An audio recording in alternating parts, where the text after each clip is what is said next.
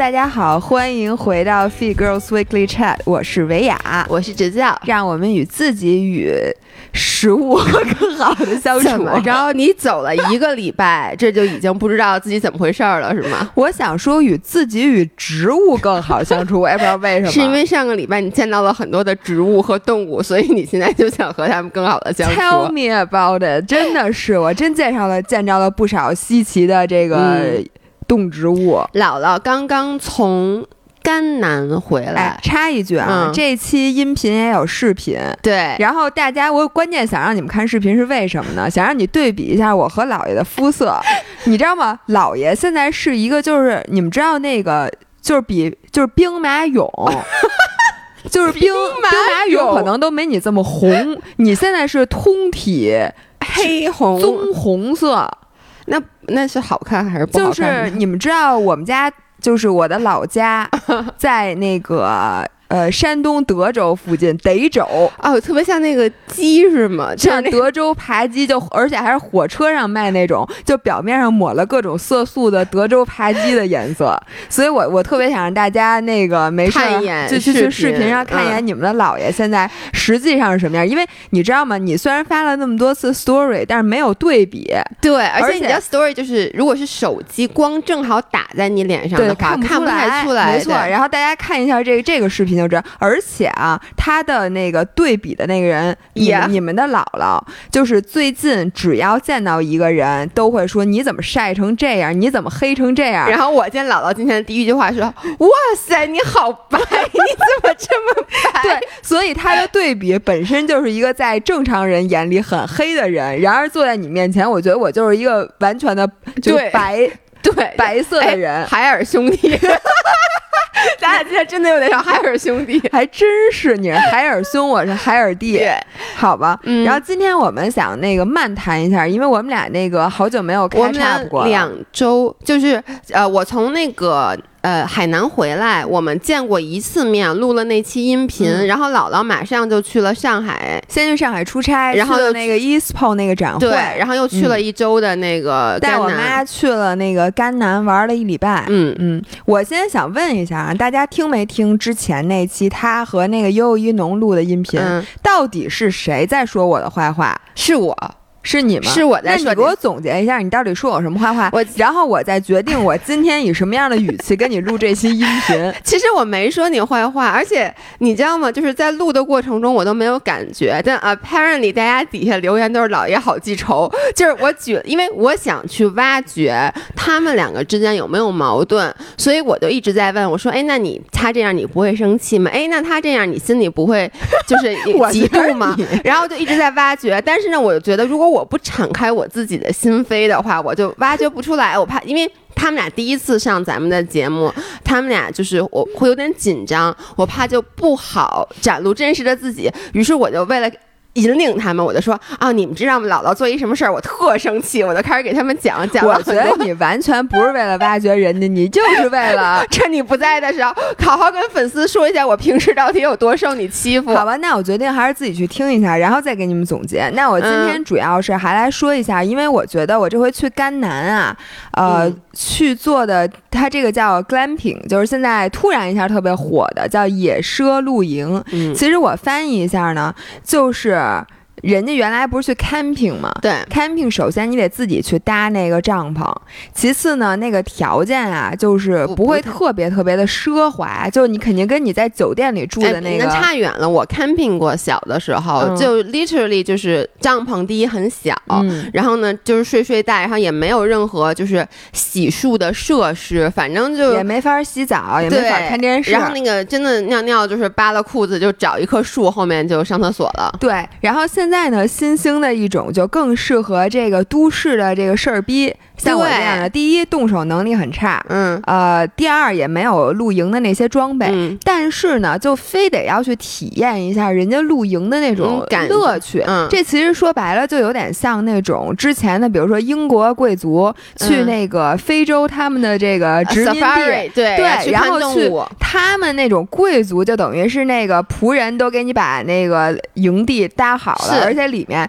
恨不得你你想看那个什么今天的那个报。纸，还都是从伦敦直接给你快马加鞭弄过来的，特别像那个很多就是。呃，欧美人去攀登什么那个喜马拉雅什么，就是攀峰的时候，其实大家觉得他们很伟大。首先啊，他们确实很伟大，因为他们得自己爬。但是呢，那些苦活累活都是那些 Sherpas 在帮他们干，就是他们所有的东西其实都是人家帮他们背着。包括在最后攀峰的时候，他们的那些备用氧气瓶都是需要那个当地人小黑帮他们背好的备备用氧气瓶。但是最后呢，那些人攀峰了，并没有任何的记录记录。对，然后。记住的都是他们，对，反正就是呢，啊，所以如果是 camping，我肯定不敢带我妈去，因为我们俩都属于那种必须酒店要住的很好、很舒服，能洗很冲的热水澡，床也要很冲、很冲的 水，对，那水要特小，我跟你说我能哭，不仅得热，还得够。冲，然后一一天能洗六个澡，这是 起码的要求，然后床什么住也得说也不能有蚊子啊什么的，就是基本上那个设施要跟在我们。城里住的差不多，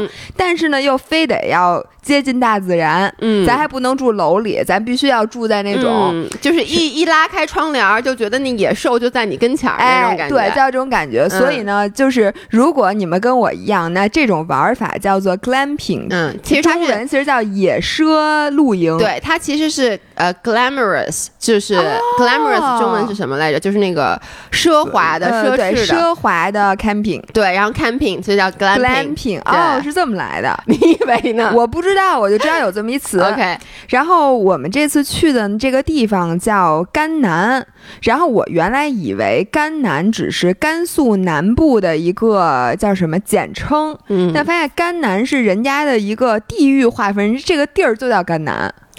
呃，它它是一个省吗？不是一个。甘南是一个省吗？赢了。甘南是甘肃省的一个南南方。呃，甘肃你知道是长什？呃，你不知道。不知道。甘肃不是长了一个像那个大骨棒，就像那个骨头一样的一块地方。然后它是这个骨头的下半部分的左边这么一个角。所以所以甘南确实是甘肃里面的。对，就是。我我这一说，大家又该觉得我没文化，但是我我其实就承认，因为以前我一直以为广东和广西就是广州省分成了东边和西边。哎，这个咱能不能不要再说了？所以这个跟那个性质是不一样的，不一样。嗯，甘南是甘肃省的一个地方，OK，然后它基本上是一个这个以就是一个藏区，嗯，然后它呃西边就是应该是青海。嗯，对，反正它跟然后呢，南边是四川，OK，所以呢，它跟比如说四川的那个藏区，你都知道，然后青海有藏区，跟那些是连在一起的，只不过被山给阻隔。嗯，然后甘南的这个地貌基本上是以草原和高山为主。嗯，所以你看我去的，大家可以那个，如果你没看我照片，可以去看一下我拍的那个甘南的那个照片，基本上都是大草原。所以这次呢，我们先是飞到兰州，有很多人问我怎么的行程，我先说一下行程。我们是先飞到兰州住了一晚上，第二天呢，开车开了大概四个小时，路过了一个比较有名的那个佛阁，然后就到了。这个草原叫阿米贡红草原，然后大家如果想知道我详细的这个酒店和这个反正住的这些信息，我会我这礼拜会全都更新在小红书上，所以在小红书上我会发表小红书也叫 Faithful Life，对对对，大家可以去那上面扒我那个具体的攻略，我在这儿就简单的说说一下啊。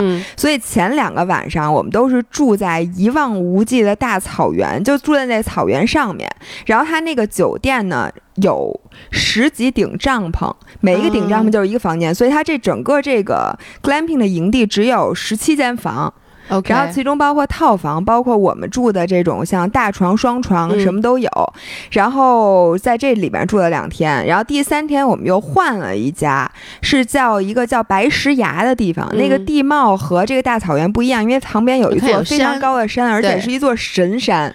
就是他当地人会去爬山的时候要带着经书的那种山，他们是不是要转经？对，转山。OK，对，然后就那种山，然后住在那底下也是一个营地。然后呢，在一共住了，这是第四个晚上，然后第五晚上回到兰州，然后我们就回来了。嗯啊，等于说你没玩几天，因为我觉得你走了好久的感觉。因为我不是还去上海出差了吗？然后我们其实就住了五个晚上，玩了六天。OK，那所以那个帐篷里面是什么样的？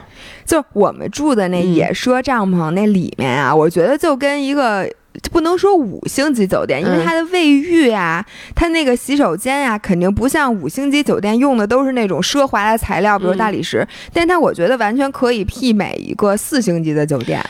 哎，你发里面的卫浴了吗？照片？哎，那我可能没看见，我看的都是你在外面的，所以它那个卫浴是隔出来的，就是长在那个地上嘛，就是是一个 permanent 的，什么长在就比如说他洗澡的那个东西，就跟标间是一，就跟那个你普通的房间是一样的。所以你这个 glamping 是一个假的 glamping。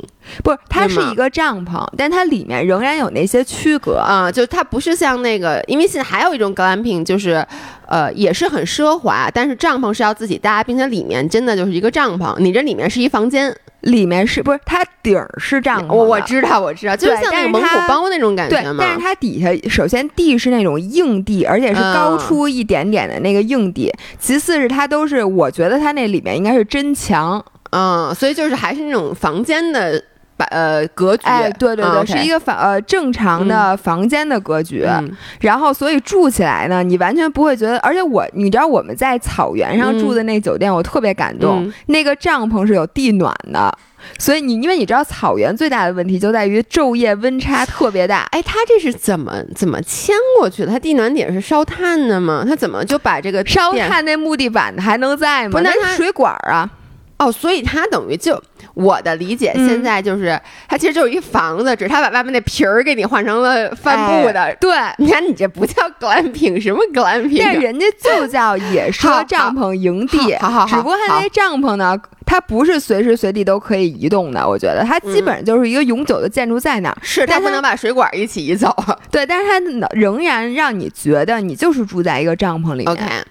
嗯，接着说，好，特别好，给你鼓掌。我跟你们说啊，我之前老取笑姥姥，因为姥姥是一个特别事儿的人。就你特别奇怪，你也事儿也不事儿，就很多时候能将，就是你在住宿方面很多上面你是不能将就的。我对住宿上面是绝对不能将就的，对。但他吃的方面就可以将就，跟我是相反的，对吧？你住宿上面可以将就吗？哇塞，你都不知道我们去那个万宁住那个民宿，我不是都没拍，没法拍，我就拍了一个。然后我当时给剪辑师的时候，给心灵的时候，我其实把那段放在里面了，他给我剪了。然后呢，我最后就也忘了跟他说，你再给我加你为什么给他剪？你是不是看不下去了？哎，我在这儿稍微跑一下题啊。我们现在不新换了一个剪辑师吗？啊，我觉得我们的这个新的小剪辑师，因为他还没有特别的自如的能够跟咱们在一起，所以我发现我每次给他，我一般会先粗剪好视频给到剪辑师，我会说你可以随便动剪子，在这个基础上，我发现他剪去的都是一些。显得我很不好的地方，那岂不就是全部吗？所以你那个 发发一共发半个小时，剪出来三分钟，不是？就比举一个例子，比如说像我那个，就我们住那地儿特别特别乱。就是上一期音频里，其实我们提啊提到了，你没听？就是我刚去的那天下午，我给我们四个人每人买了一个椰子，五天以后那椰子还在桌子上摆着，就是。为什么？这跟就那五天里面没有人倒过垃圾，然后我们在屋里面吃的各种水果、各种饼干纸，就满地都是。然后那个厕所，哦，我跟你说，那你们怎么能还生活在里面呢？他们说悠悠说你是中间去外星人了。我跟你说是这样的，我。我我在那种环境里，就我在那种厕所里，我其实对怎么说呢，房间的要求没有那么高，但我对卫生间的要求很高，而且我有一个毛病，就是如果厕上厕所的时候没有安全感，我拉不出屎。就你能理解吗？就是你不用说这么直白。就是我觉得外界的环境让我没法放松，所以呢，我后来为什么去外星人的活动待了两天，也是因为我想上厕所，我必须得在五星级酒店里去上厕所。但我我很佩服你的是，你竟然在那种房间，你还住了，你住了几天？住了一开始住了两天，然后我不就去外星人了嘛。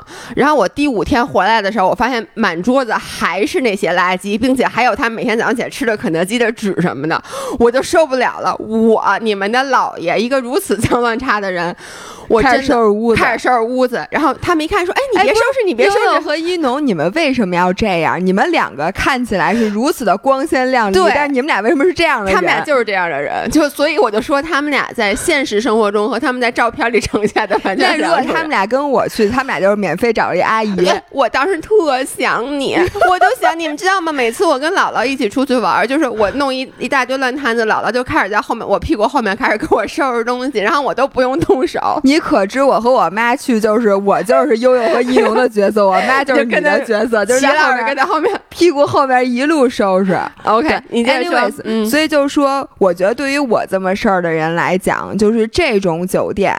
呃，是是唯一一个我可以体验到露营的乐趣的，嗯，要不然的话，我觉得反正不能洗澡，什么有蚊子，然后呢没有空调这些，我是绝对不可能忍受。我我只能说白天我过去看一天，我去喝杯咖啡，陪你们吃个方便面，坐一会儿，我晚上再回城里住。我我觉得其实这个整个过程都非常的好，但是对如果是我的话，我会觉得有一点很欠缺的，就一开始搭帐篷那个过程，其实应该很有意思。哦，这帐篷是你搭不出来的，我你是建筑工人搭，给人砌墙。对，所以呢，在这个草原上，我妈后来就是，我觉得这个野奢，我就不管它，反正就是我我们去的这个兔儿，我觉得特别特别适合带老人去。嗯，为什么呢？是因为吧，你就住在这景区里，嗯，你不用动换，然后你想干嘛干想干嘛，他也想干嘛就干嘛。我给你讲一下，我们都干嘛啊？你跑步了吗？跑什么呀？大高原，我走两步我都喘，我还跑步。那个海拔是多少啊？三千二左右。那确实是。反正我是。就是我主要如果跑两步走得很快的话，我就会上不来气儿。但是之后我就徒步了，我一会儿给你讲特别牛逼。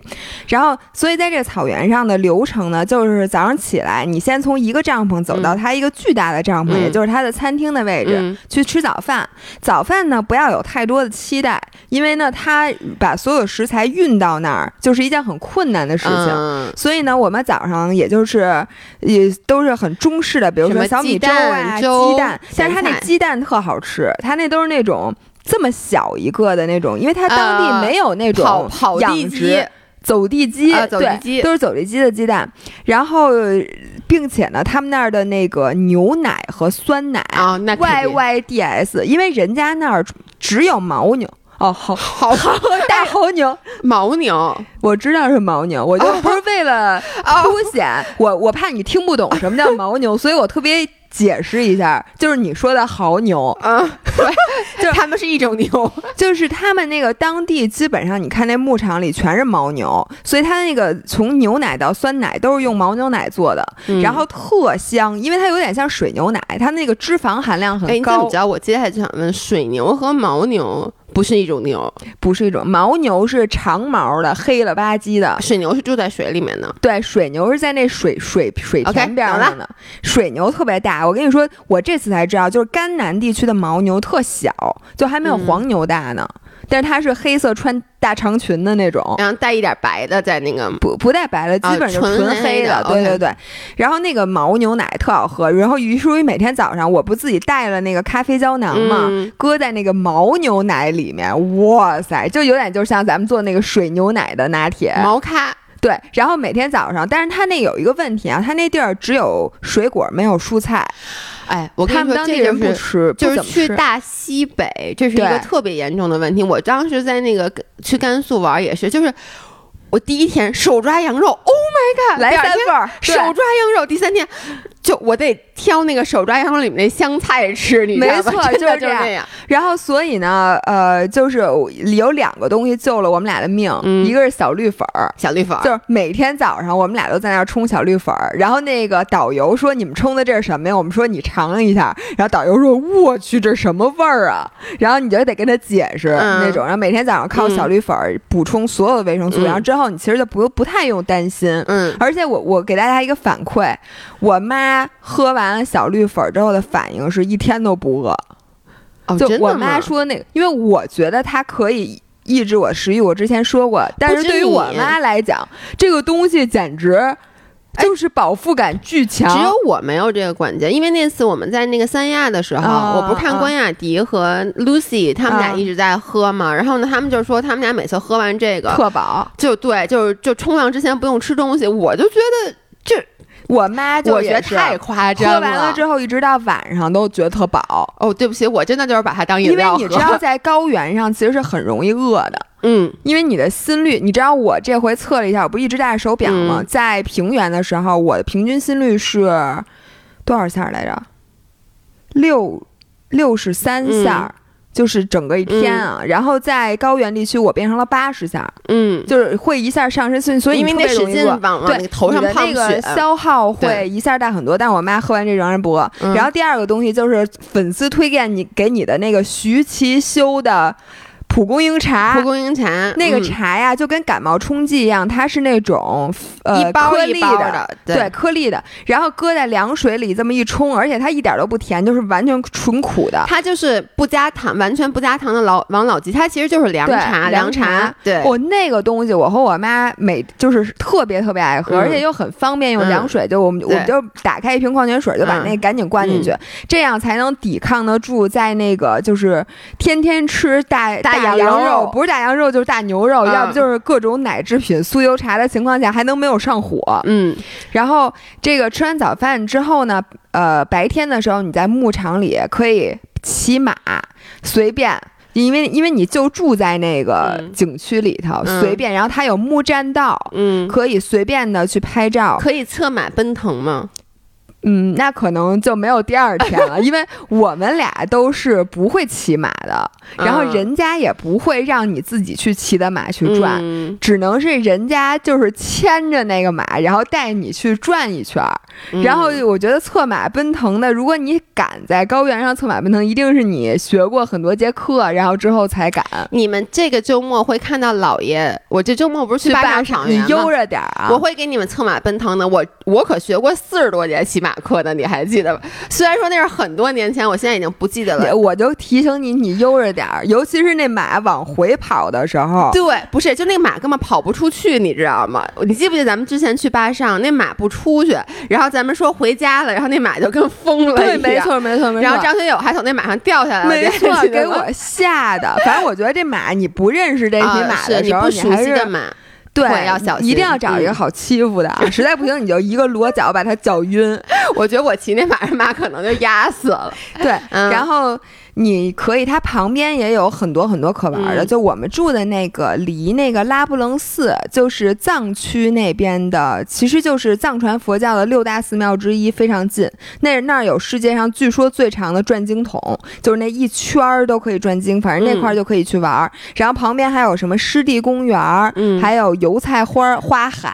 哎，我发现这个东西跟最后去云南香格里拉的东西，它是不是离香格里拉很近？特别像。对，因为香格里拉属于云南。的藏区，这个是甘肃的藏区，而且包括湿地呀，什么平原那个，包括寺庙啊。只是香格里拉它那个草原，它那个草没有甘南的草那么好，对，没那么好看，而且没那么大片。嗯，而且它那块儿的那个牦牛是白牦牛，我记得云南，而且它那个马是矮种马，但是跟那个甘南的马和牛长得都不一样吗？嗯，反正比云南那大，云南是我见过最矮的马。但你知道吗？滇马的耐力是最好的，就是你说是。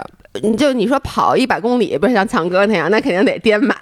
这强哥这一会儿我要说，你知道中国马拉松队贡献的第一大省就是云南省，因为是你如果在高原，不论无论是人还是马，然后你再到平原里比赛，你都无敌。是的，因为你想那个那点血，就是它能用好久。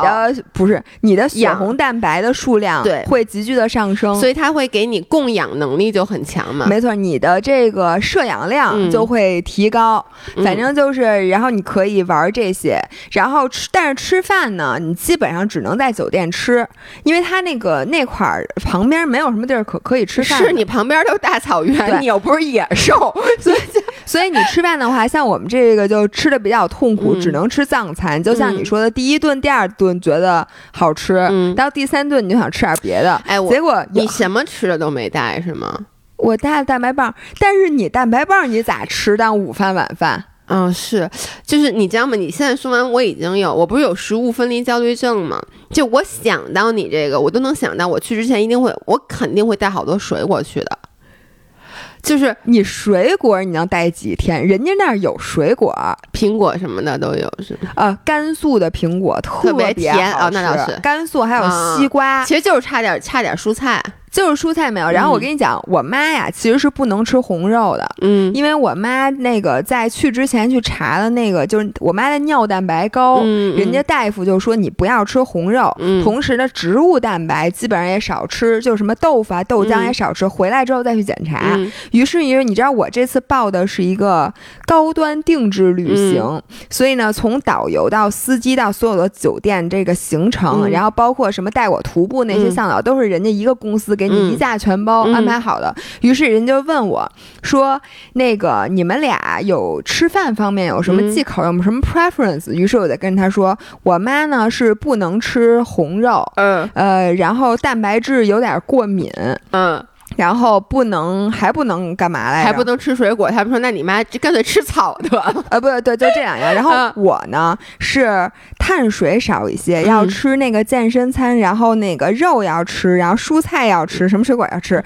反正听完我们俩这些 preference，人家给愁坏了，说这俩完全就是反着的，就一个能吃肉，一个不能吃肉。然后这个能吃碳水，这个又不能吃碳水。嗯。然后这个怎么着，那又不能怎么着。反正就是结果，在我们去进那。那个草原之前，那个导游去当地的超市买了好多冷冻的鸡胸肉，因为我妈不是按理说是不能吃红肉然后你妈一口没吃，因为结果，然后到了那个地儿，有一顿我们是在酒店吃的，人家说那个我们这回给你们的是定制的这个餐食，结果一上来就是，呃，盘子得有这么大，我给大家形容这是多大呢？嗯，半个茶几那么大的一个盘子，上面有一座冒尖儿的鸡胸肉炒西兰花，就是他把一顿饭把那三块里边四块鸡胸肉全炒了，然后给我们拌了一个沙拉。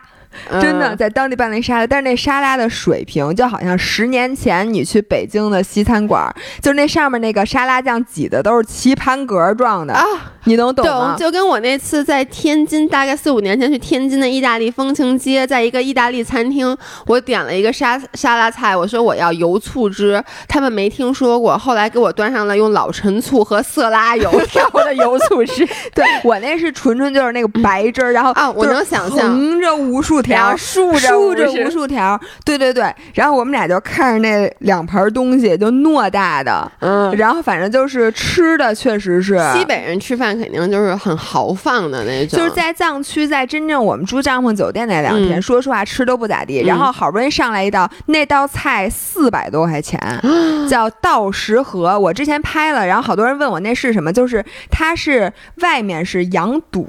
嗯，然后里面呢是这么大块的大石头子儿，烧热了和羊肉在一起炖的带汤的，那肯定很香啊。就是你当时它拉开的时候，我们都觉得这个菜可能是今天的救命恩人，肯定特好吃，但是发现咬不动。就是首先高原上做饭是很难做熟的。啊，对，就是你发现没有，我我当时在那个香格里拉的时候，我就发现很少有炒菜，一般他们都各种火锅，是因为炒菜它炒炒不熟，米饭都是加生的，只能吃饼，所以一个是它不够熟，第二呢是我发现啊，你回到兰州吃那个当地的那个还是这样这个味儿，因为它的那儿的羊和牛都是走地羊、走地牛，它本身肉就那样，它的肉质。就因为我们后来因为藏区是可以吃猪肉的嘛，然后那个它的猪肉做出来也那样，就是特别筋道，就是他们那个东西就跟咱俩要是炖了也是那味儿。我觉得你尤其是你，对它就是那种腱子肉，它特结实，以至于我们俩一块儿都咬不动。然后我明知这东西四是四百八还是四百二十八，然后我就使劲往里吃，但是结果发现也吃不进去。我跟你可以像原来小时候就是。那个板筋经常我咬不动，我就把它咬了生吞，不是就嚼嚼，嘬嘬，然后再给吐了。你是糟的，不是因为板筋我小时候就咬不动嘛，然后我但是我就喜欢吃那味儿，你就可以把那一盘四百二十八全都给嚼了，然后使劲 这样嘬，然后再给吐了。它没什么味儿，它是清汤的，然后里面有一点那个小花椒那种椒椒麻味儿的，反正就是。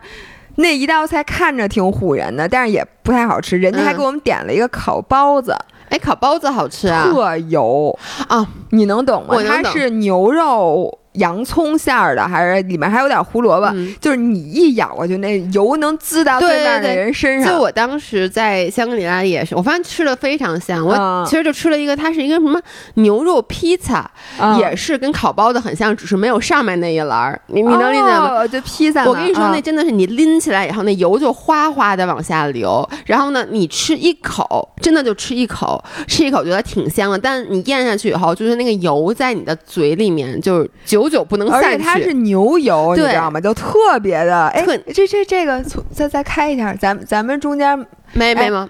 嗯，中间如果有没录上的部分，就是那个视频啊，大家就凑合听，反正我们也没说什么内容，反正就说藏区除了吃的不好，然后。我们会在太阳落山那儿，因为其实跟北京是有时差的，所以一般到八点钟的时候才会落日。然后我们就会在八点钟的时候，在落日的时候出去散步，然后真的是一侧就是草原的火烧云，然后看一下那个特漂亮的帐篷酒店，然后那一侧就是真的觉得自己在像走在油画里，并且那个酒店因为它很贵，并且呢房间很少，所以基本上你去那个站栈道上散步，一个人没有。就你们俩，就那个感觉。然后我妈对此行给予了高度的评价，说这次旅行满足了我对草原的所有幻想。哎哎，这句话是不是就值了？带他出去玩。我跟你说，你说完以后，我特别害怕我妈。我跟你说，妈，我我跟你说，一定要去，真的让他花钱。我爸现在肯定已经在听了，听完以后他肯定，我跟你说啊，听完以后这电话就过来了，说哎。张雅带他妈去那地儿，我也要去。哎，我跟你说，而且为什么适合老人呢？就是你不用，也没有车叫什么劳顿车车马劳顿之苦，出门就可以玩。你随便散散步，然后在那个你们每个酒店前面都有那个躺椅，在躺椅上坐着，或者你再点杯咖啡，人家有也有那种什么咖啡，或者随便找一个地儿坐着。我跟你说，那就是一天。但是我听上去这个好像。就不太呃不太符合咱俩，就尤其是我这种，比如我出去玩，就我不能接受待着，就干嘛都不能待着。不是，你可以去逛景点儿啊，单脚跳也不能待着。所以我想问一下，你那个徒步是怎么安排的？那个妈，你妈跟你一起去了吗？我妈跟我走了一半，嗯，然后我们这个是在那草原上，然后晚上看星星。就是漫天繁星，真的是，然后就特别感动。嗯，然后我们我去徒步是去的第二家酒店，那个酒店在白石崖底下，等于旁边就是悬崖，然后有一个很著名的古城，嗯就是可以去看那些遗迹什么的。然后。呃，当时我去徒步之前，人家就警告我说，这个徒步可不是初级选手能去的。我说嗨，那没事儿，正好。我说那我没问题。你带了徒步的这些装备去的？我带了我的那个新的那个越野跑鞋。嗯，登山杖带了登山杖。我登山杖其实是给我妈带的。OK，因为我当时想，我妈万一能上去，因为她这个当时徒步给我们配的，说你有一个向导，有一匹马。可以给你驮东西，对对对，然后那个马上还给你驮着晚餐，而且你要是走不动了，那个马是不是也能驮你？呃，应该是。然后呢，呃，还有就是晚餐，然后说让我们上去看那个落日。嗯。结果呢，这三样东西里只有一样有了，就是向导。首先呢，没有马，因为呢，后来。我们登山之前跟我们说那马病了，就是那个。没有马，然后我们说那没有马那东西什么，他们就说没关系，人给你背着，向导给你背，向导给你背着。结果你说我们哪就不太好意思？对，你说让向那向导也不能驮着我呀，对吧？然后就没有向导了。然后本来说是登顶上之后看那个晚霞，我才跟你说我在山里赶上了冰雹。是给我妈吓的，多少度啊？那个整个的气温，整个气温，甘南它是这样，白天出太阳的时候特热，就一天感受四季。对，然后晚上只要就特别邪门，我觉得就是因为那个它空气稀薄，所以空气的那个比热容就会一下降低，就是在你你就看着啊，那太阳从那地平线上一下去，哗一下就变成了冬天。我晚上穿着里面穿一个 Lululemon 那薄羽绒服，外头套一冲锋衣，戴一毛。毛帽子一点都不热。哎，我发现就是因为咱们从小，第一是在北京这个地地域，它其实昼夜温差没有那么大。第二，我觉得城市里的昼夜温差就会小。是的，因为它晚上也有车什么的。但是我每次，反正我的感觉一样，就每次去云南，我都觉得我不生病真是太厉害了，就是。一天感受四季，早上起来必须要穿一个薄的羽绒服或者外套，然后中午给你热的就恨不得把自己脱光了。然后呢，就是像你说的那个太阳稍微一下去，马上那就又是冰凉的那种感觉。是的，所以我们带了最厚的衣服，结果发现一真没白带，全穿上了。嗯。然后我们去徒步的最开始我穿的是背心儿，然后一件一件加，背最后变成呃，然后是长袖，然后外面又多穿了一件那个冲锋衣，所以里面很冷。因为一般你跟别人反，一般都是穿特多，然后一件一件脱，因为越爬越热嘛，对不对？但是山顶上特别冷，那风一吹，嗯。然后我们这个徒步线，后来呢，我先跟你说马没有了，然后夕阳没见着，因为那天那个天气特别不好。哎，你那没电了。其实我也看见它了，没关系，你继续说，我去拿下电池。不不不，咱们咱们还是停停一下。开了，没关系。对不起大家，我们刚才换了一下相机的电池，然后这段我也不会剪掉的。对，因为我们俩懒。是的，那个接着说，反正我妈兴致勃勃的，本来是准备跟我一起看看能走到哪儿算哪儿的，结果呢，发现那个一个是特别特别难走那个路，OK，就是它一路上山是没有路的，嗯，那都是这个碎碎的，就是。呃，沙石，嗯，然后上面都是那种被风化过，没有任何一个面儿是平的的大大小小的乱石。哎，那你你妈穿的是登山鞋吧？我妈穿的是登山鞋。但是我妈端着一大相机啊，所以她一定是拿着一个对，她去就是为了拍照的。所以呢，你说不让她拿相机，那她就更不会去了。那她就没有手拿登山杖了呀？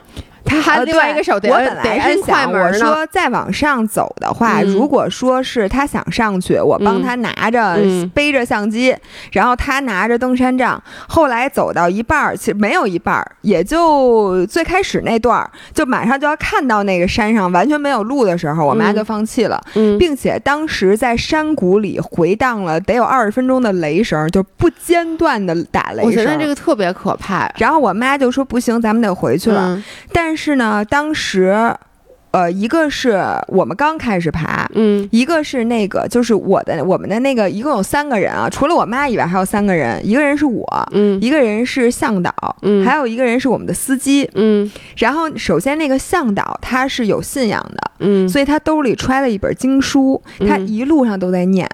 嗯，所以他就是想来转山的，嗯，所以呢，他其实很想爬，并且他跟我说，一般情况下，如果雷声不断的话，说明那个雨不会太大，并且雷声不断的原因是因为在山谷里有回声。所以他就跟我说说，其实应该没没到。你没把这块拍成视频，真是太可惜了。哎，我有小视频，是吗？因为我很短，我能想象到那个我，如果是我，我害怕不是怕雨，我是害怕那个被雷给劈死。被雷劈，对我我后来有一件事让我确信我今天会被雷劈的。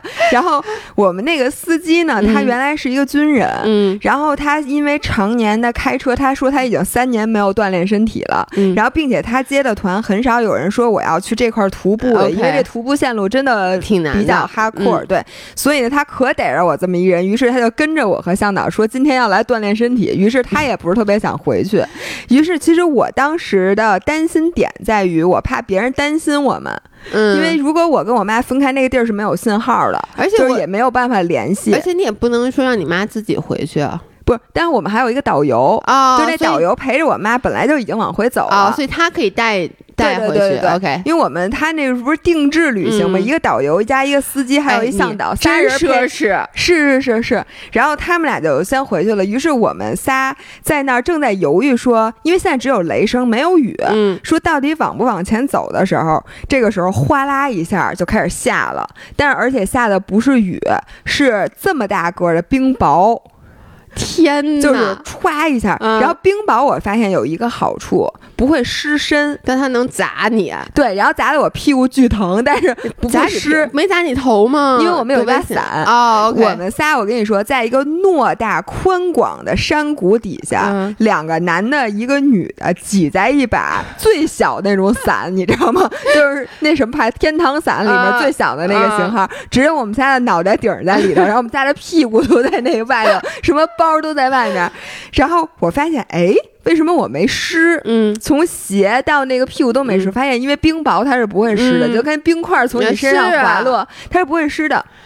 然后呢，我还在那说，哎，这还挺好玩的，因为那个冰雹。然后在我在想，我说这冰雹停了，我们就往回走。结果很快就停了，然后就是艳阳高照，以至于我们继续往上走。然后往上越走我越后悔，越走越后悔，因为太难走了。就是走一步滑一步，然后我就在想，我上山的时候都这么滑，我怎么下来？然后这个时候，我们就看到一个牧民从上面骑着马往下走，给我羡慕坏了。我说我们那马要没病，我现在知道那马是怎么病的了，就是让他们给累的。我觉得，就是，但是我们并没有那个马，就只好往上走。然后我觉得最神奇的一点是，之后大家那些景象什么都可以看那个。照片和我在小红书的攻略，我会把这徒步的分享一下。就是你从这边看呀，它就是一个悬崖，嗯，然后你就觉得你走到山上，它一定是从那头就是俯视山下的。等你真的走到山上，往那边一看，是平的，一望无际的高山牧场。你你站在山顶上的时候，完全不会觉得这是山顶，你就觉得这就是一片牧场。嗯，然后牧场里头全是土拨鼠。哦，就是那个旱獭，我我还没见过土拨鼠呢。哎，你知道土拨鼠的叫声什么样吗？不是，no no no no no no。一会儿我给你搜一下。呃，很多人知道土拨鼠，就是因为它魔性的叫声。我现在给哎，我本来答应大家，我本来答应大家让你看完那个视频再当场模仿一下。那把你模仿的环节留留到之后吧。不，那你现在先给我叫一个，我听。我怕吓着大家。是吗？不是，土拨鼠的叫声是这样的，就是站起来之后盯着屏幕，然后啊，就是啊这样就是啊的那么叫，哦真的吗？就是那种我不敢出太大声啊，反正就反正反正就这样的。哎，有人听着男音频睡觉，现在可能被吓醒了，对不起。我刚才声声音非常节制，那实际上那声巨大。哦，那所以很多只土拨鼠在一起叫的时候，就是那种震耳欲聋的尖叫。土拨鼠叫声是因为要提醒同伴天敌要来了，就是老鹰。哦，我还以为是你们呢。所以他们那个不会经常叫，但是我们确实在那山顶上听到了好多好多土拨鼠的那个叫声。然后，呃，我们就登顶了，然后再往回走，反正就是那一路就是特别痛苦。几个小时？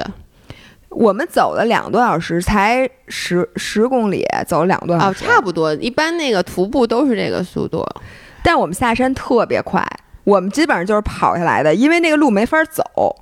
哎，你说说你练越野跑的这个功底。对，然后我发现当地那个向导和司机，因为他们都是在山里长大，他们根本不用练。嗯，就是我本来觉得我至少从那个体力上到什么上应该至少能打过司机吧？司机都三年没训练了。司机下山贼快，真的，他们在山里长大的，因为他们习惯了。然后他们就蹭蹭蹭蹭，就感觉没有着地就直接跑过去了。然后我们就是一路跑过去。我当时心想，幸亏我妈没上来，就算。我当我当时跟那个就是我们那旅行社这么说，他就问我那个徒步线路感觉怎么样什么的，我就跟他说这个线路千万不要轻易推荐，嗯，因为就算你上得去，你真的很难下来。就如果你不敢往下跑的话，嗯，你基本上得天黑你都不一定能出来，就是因为它那个没有路，而且你知道沙石就会很滑，所以你走一步就会滑一步。你在那个你和他脚和他的接触时间越长，其实是越危险的，你就尽量的不要长时间接触。但是你知道像我这种人就是。我那个叫什么呀？就是我那个病，就是怎么说呢？就是我我看着他在这儿，但其实他不在这儿。你能就手眼协调很差，而且就是我对距离也没有感觉。你记不记得？就我开车，你老说我对距离没有感觉，所以就是，而且你主要还有点恐高。对，所以就是我如果再往下走的时候，我每一步都绝对不可能像你那么跑，我的心会很慌。如果那样的话，可能因为我们是下午两点多。三，反正是下午上山，然后在天黑之前回到酒店的。就如果你下山困难的话，你很有可能到天黑了，你就还在那山里边。我只想说，你们上山太晚了。如果是我徒步，我一定要一大早就去，因为我深知。如果说你回来的时候天黑了，这就是一件很危险、很危险的事儿。是的，嗯。然后我跟你说，我在最可怕的时候，就我已经觉得，哎呀，我一会儿怎么下来的时候，往右一看，有一具羊的尸骨就在我旁边，一大白骨头，然后那羊还咧着嘴。再往前走是那副羊皮，我跟你说，巨可怕。不是被人猎杀的吗？我不知道是怎么回事，反正就是一具羊。我我拍到了那个微博图片里面有一个图片，我看到那个图片，但对我看到那个图片，但我不知道这个故事是这样的。对，反正就是挺吓人的。但是那个徒步回来之后，他们就跟我说说这个真的是神山，然后如果你登顶的话，就可以给家人祈福。反正就我觉得那个祈福了吗？没有。那你现在起来了，姐妹，我想说你赶紧把 我也烧上，那必须的，你我老伴儿。然后反正就我觉得那个徒步还是。不错的，嗯，然后我觉得总体上来讲呢，就是甘南是一个还没有被完过度开发的地方，不像云南，对云南真的是云南，你觉得就是特别商业化，但是甘南现在仍然是一片纯净的土地，就基本上没有什么多余的那些商业的设施，你看的就是原汁原味的藏民的生活。那我现在就想问一个很关键的问题，就是贵吗？贵。就是帐篷酒店本身是住起来很贵，因为你说它一共也没几顶嘛，一共也没几间，并且呢，就是你，我觉得 glamping 好像都挺贵的。嗯，它大概一晚上多少钱？呃，两三千，两三千，就感觉是你在一个繁华的都市去住了一个最好的五星级酒店，然后也对，关键是还特别难订。嗯，那肯定它少，对它少。嗯，但是我觉得就是你如果想去这种体验，好像基本都是这个价。对，而且而且我觉得特适合带父母。但是爸，我不会带你去的，我没空。妈妈，我也没空。妈妈，我没空啊！你跟你们俩说，你们俩自己去，我可以给你们出钱。哎，我那我也想自己去。你就别跟我去，我自己去行不行？你带着我爸我妈是吗？对，因为那个地方呢，我觉得住这种 glamping 的酒店最大好处就在于，比如说每个都有很大的阳台，然后它户外的那个设施都特别漂亮，就是和大自然真的很亲近的在一起，非常亲近，所以你可以不费劲就能去眺望高山，坐在那高山底下，或者坐在那个草原上，然后他可以给你给你弄那种下午茶呀什么的，就你可以安静的。做活在电影里或者油画里，所以我觉得很适合父母。对，而且这种地方其实我的感觉也不适合玩太长时间。我觉得就是你说五天很够了，因为它其实你它再美，但是你在那待久了，你会有审美疲劳。对，所以中间你得换一个什么地儿。然后我建议大家，如果说再想去徒步，就玩比较 active 的，你可以考虑去那个地方叫扎尕那。就是我之前我也拍了，在那个微博里面那块儿有非常经典的徒步的线路，嗯，但是有一点就大家需要考虑一下高反。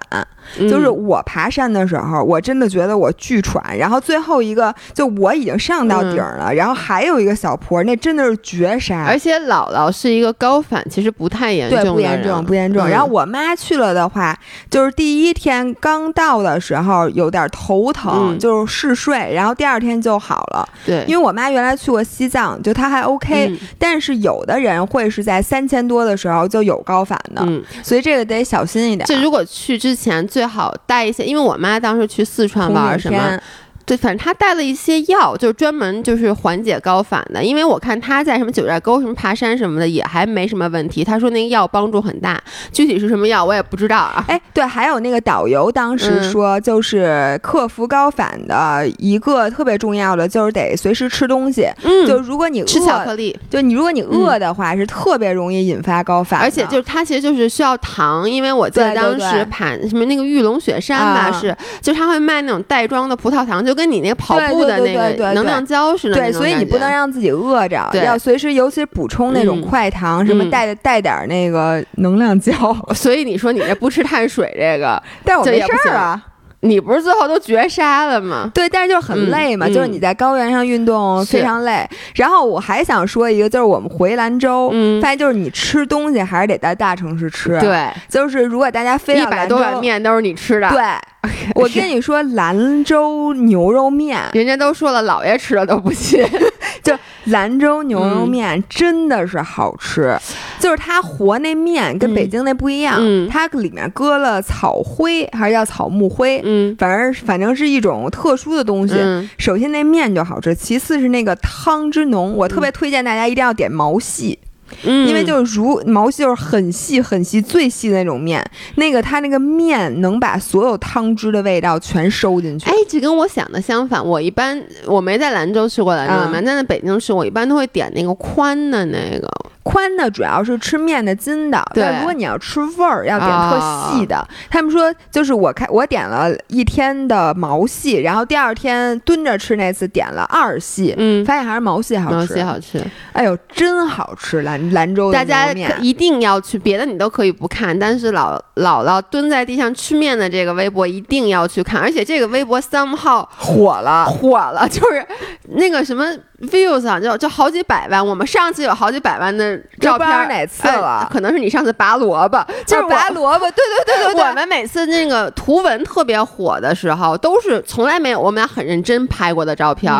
就是我记得有一次姥姥拔萝卜，有一次你在金鸡湖跑步，就类似于这种，就莫名其妙的。然后那个一个是面好吃，一个是他那个清真菜馆的那个手抓羊肉和烤羊排。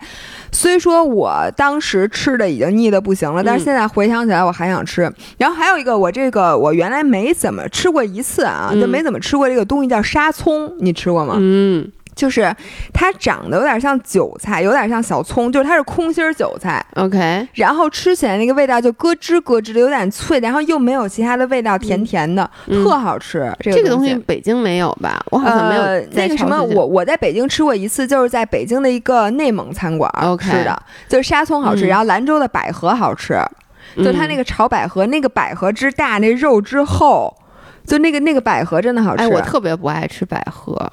为什么呀？我觉得百合，comment down below，谁跟我有一样的感觉？就百合不是甜的吗？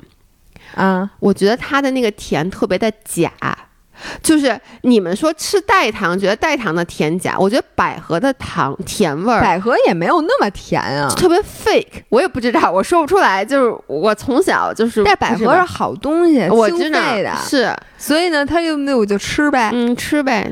反正就是还有那个还有一个喝的东西，我还给你带了一罐，但是我今天忘给你带了。它是用燕麦做的酒酿，嗯，叫甜，是叫甜胚子还是叫甜被子还是叫甜什么子？请大家告诉我，我真的不知道那字念什么。就左边一个有机的有，右边一个那个培养的培的右半边，我真不认识那个字。那是字儿吗？你确定它不念田有贝吗？什么玩意儿？还田宝贝呢？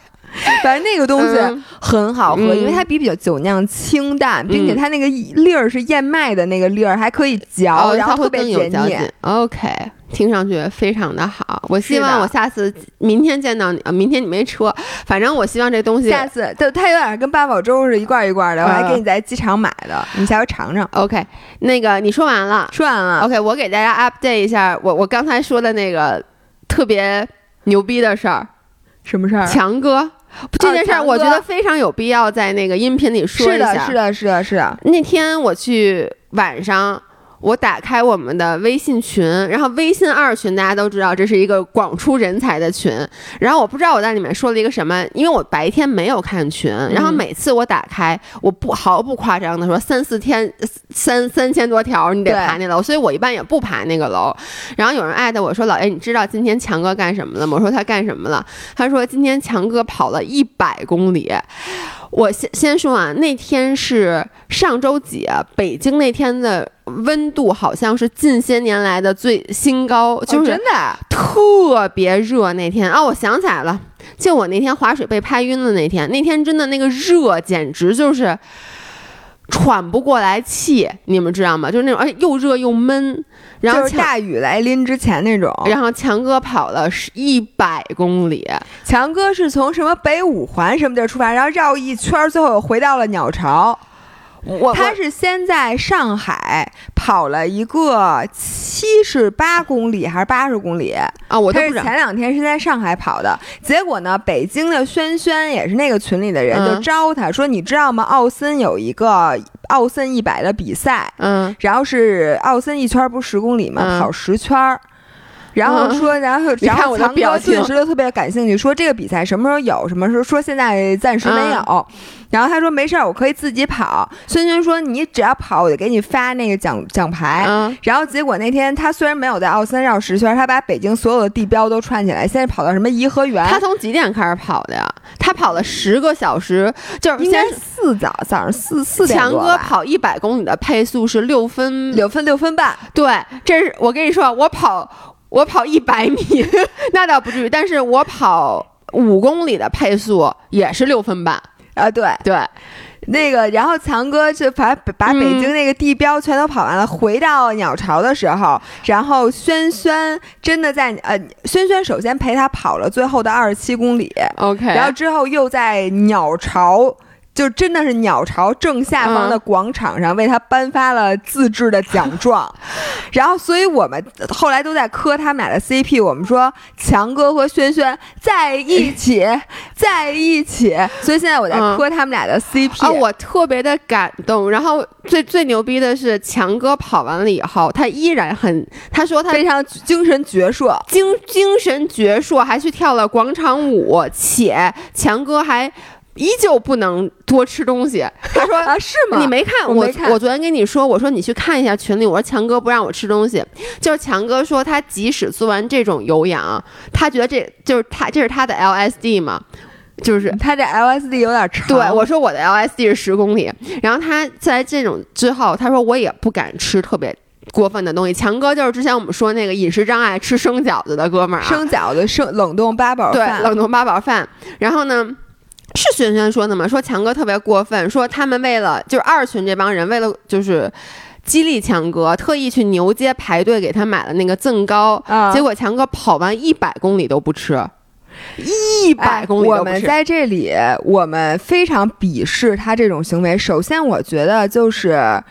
跑超长距离的这种，而且经常跑，一定是毁身体的。对，但是强哥他自己愿意做做他的，我们在这里不鼓励这种行为啊。不是你鼓励人家也能跑啊？你说我现在鼓励你，你去跑个一百公里吧？不是。第二呢，像他这种真的是。哎，我我没法说强对没法说，我就希望强哥慢慢变好。但强哥现在已经好了，他说了，我现在已经进入到正常饮食了。但是当时我不就说了一个，我说强哥的 LSD 一百公里，我的 LSD 十公里嘛。我说而且每次我跑十公里就是为了跑完以后吃口好的。强哥一句话一句话就直接引用了我那话，然后说一句说你呀跑十公里你配吃东西吗？我觉得完全配。对，然后大家就没有，大家后来就跟我说说你不配，你别吃。这是一种什么样的价值观？你为什么要在音频里鼓吹这种价值观？我没有鼓励这个价值观，我只是觉得第一这件事儿非常的有意思，第二我希望大家不要向强哥学习。然后呢？不过确实也很难向他学习，对，无法向他学习。然后这是一个故事，还有一个最后咱们还有大概几分钟就差不多录完了啊。最后给大家讲一下我上周那个被拍懵的那事儿，因为视频其实不能特别好的捕捉下来。是的，呃，其实也捕捉了，我待会儿给你看一眼，特牛逼。是这样的，我呢有一个新的道具，然后这个道具我之前不敢上，因为好多人都跟我讲过，说上那个道具会出现一些问题，比如说啊，因为你拽着那绳儿，它是一条白色的桶，如果你摔在上面，然后你蹭出去的话，会把你的肉给烧着了，你能理解吗？因为它是摩擦嘛，然后呢。那天呢，他们就说说你试试，因为我这期的 vlog 没有什么内容，而且我就觉得我之前每次去划水，但从来没有给大家真正拍过我划水的，因为划水你自己没什么，对你没法拍，就你自己没法拿着那个，因为你一个手得蹬着绳，还不像滑雪，然后后面人也没法像滑雪那样跟着你很近，因为它每个绳之间是有间隔的，而我的那个相机从岸边拍人特小，就咱们不是广角镜头吗？所以那天大神说说我给你拍吧，然后他就拿了他的相机。所以他就在那个桶那块等我，他就说：“你上，你上。”我前两圈上了都没事儿，就是虽然没有走完那个桶，走一半儿，但也没摔。然后第三圈的时候，就是那个划水是分快速和慢速的，它半个小时慢速，半个小时快速。然后在慢速的时候是二十八迈。然后快速二十八公里公里小时，对，然后快速的时候三十，你别看只差两公里，但那个体验是完全不一样的。所以我转完两圈到下一圈的时候，它变成了快速，当时我就觉得我不能上，因为快速就是觉得。柔柔的，你知道吗？但这个时候，大神举起了相机，不是他前两圈没拍，他也拍了。但是你知道吗？就是，我就觉得，作为一个博主，就是有人拿起了相机，我就得上啊。所以你知道那个视频里，大家都能看到我说了句，我说我操我操，好快好快，上不上上不上，然后就上了。但我跟你们说，如果将来大家不管是滑雪也好，滑水也好。开车也好，任何时候，如果你觉得你没做好准备，对你没做好准备，一定不要上。因为当时我是临时拐了一个弯儿上的，然后当时那个速度又很快，所以我板头没有对直，那个桶很窄，我就被弹了起来。弹了起来以后，我等于飞了起来，然后脸着地拍到了水里面。哇！然后这个可能是我这辈子被摔的最疼一次，因为当时我脑子就是黑了，我就。就短暂的我就黑了一下，然后后来我就醒醒了过来，就在水里泡着，就是你也不知道你在哪，然后你的脚在乱蹬，然后呢，大神划水大神不会游泳，所以他也不能下去。什么什么什么什么？划水大神不会游泳？对，他不会游泳，他但是不是那他摔了他怎么划水都穿救生衣的，一定要穿救生衣。哦，所以呢，就是他当时没穿救生衣，所以他也不能下去救我，就他在岸边一直喊能上来吗？能上来吗？然后呢，这我都是看视频。频才知道的，我当时没有这些印象，然后我还把头盔摘了，因为我当时可能觉得我快被勒死了。但是你这你做的这些动作的时候，你没有印象？对我没有印象，就是我现在想，是因为看到视频我才知道我做了这些动作，包括我最后上到岸里，然后我一直在那个岸边，就那种抱着头，就是我花了很长时间才上去，是因为我整我我看那个视频，就我的目光就是这种。恍惚的，然后我就在里面这么这样，然后我当时不是头盔被我摘下来了嘛，然后后来幸亏你戴了头盔，然后后来就是跟在我后面的那个韩国那名浩哥就跟我喊把头盔先戴上，把头盔先戴上，然后我就看我又把头盔捡起来戴上，但就跟逃兵一样，就戴的是歪的，anyway，然后我就特别晕，然后我需要从我掉下那个拐角，他们说你赶紧走回去躺下休息一会儿嘛，然后我看那个视频，我走的时候就跟喝多了一样，走不了直线，但。在你现在如果不是看视频，你也不知道你走了。我走的那个我已经有印象了，但是一开始摔完在水里怎么上的岸这件事儿，我不是特别有印象。就是我大概也知道，但是那些细节我都没有印象了。然后走的时候歪歪扭扭扶着墙，后来特别好，就是那个我们那有个大宝，一个小朋友八岁，他跟我说：“姐姐，你扶着我的脑袋，我带你回去。”然后我就扶着他的脑袋，把我带回去了。然后我躺在那个椅子上，就觉得天旋地转。但这个时候我已经开始有意识了，于是。我说的第一句话是：“谁帮我把相机拿来？”就是大神也在拍我，然后就有一个镜头，就是他拍着我拿着相机，然后我对着那相机，就演的还有点懵，是这样。就是也不知道说什么，但是又觉得要说点什么，反正就是就是这么一个情况。我觉得你现在你成功转移了你爸妈的注意力。不，我爸妈后来我给他们讲了这个故事，但是我说没事儿，就我以后不会这样了。最牛逼的是什么呢？就我拍成这样，我缓了大概半个小时，我就又下水了。然后下水第一圈就摔了，摔了以后，因为你知道吗？就是有一种你喝懵了，那个脑袋后面觉得是麻的，所以你就没法集中注意力。但是呢。我我我摔了以后，我说这样我再滑一次，要不行就不行了。结果我后后来又下去，就连着滑了十几圈，就各个台子都上了，就也没事儿。然后呢，我就以为我没事儿了。但我回家路上开车，当时天已经黑了，我在高速上只只敢开六十公里，就是因为你发现你的反应特别迟钝，就是你也不知道什么时候该踩刹车。哟。别别让我爸听这集了，是不是该踩油门？反正你现在说这话是不是有点晚了？但是 anyway 就是最后你现在好了吗？好了，不会脑震荡吧？就是有点脑震荡，其实就是有点轻微的脑震荡，但没事儿。晚上晚上有点晕，第二天早上起来就没事儿了。同学们，我再嘱咐你们的姥姥、亲姥姥，再嘱咐你们一下：如果你们要去弄那种速度感特别强的，首先一定要带好护具。对，其次是别玩那悬的。你说咱们挣房子还是挣？地咱也不参加奥运会，不是咱玩两场得了呗，就是玩什么命啊？我我觉得是这样，大家不要学我，就是立刻还要回去。但是呢，我当时就是有一种什么感觉呢？我觉得我特别有体育精神，就是你这自己自己把自己感动了，你知道吗？我当时记得我在一边滑，我不是脑子还有点懵嘛，然后我就跟自己说话，我说侯世瑶你真棒。我说，体育精神，体育精神，这是第二个，今天今天的第二个错误价值观，这不叫体育精神，这叫傻。对对对，不不是鼓励大家，但我就是想，当时啊，我觉得是因为整个人是懵的，所以你做的 decision 是有问题的。我清醒过来，我觉得我不应该这样做。行吧，今天就到这儿吧，要不，同学们。对，然后我们的 vlog 大概会是周五、周四或周五发出来，我刚刚已经粗剪完了，我们已经迫不及待了。嗯。好吧，那我们今天就到这里，拜拜，拜拜。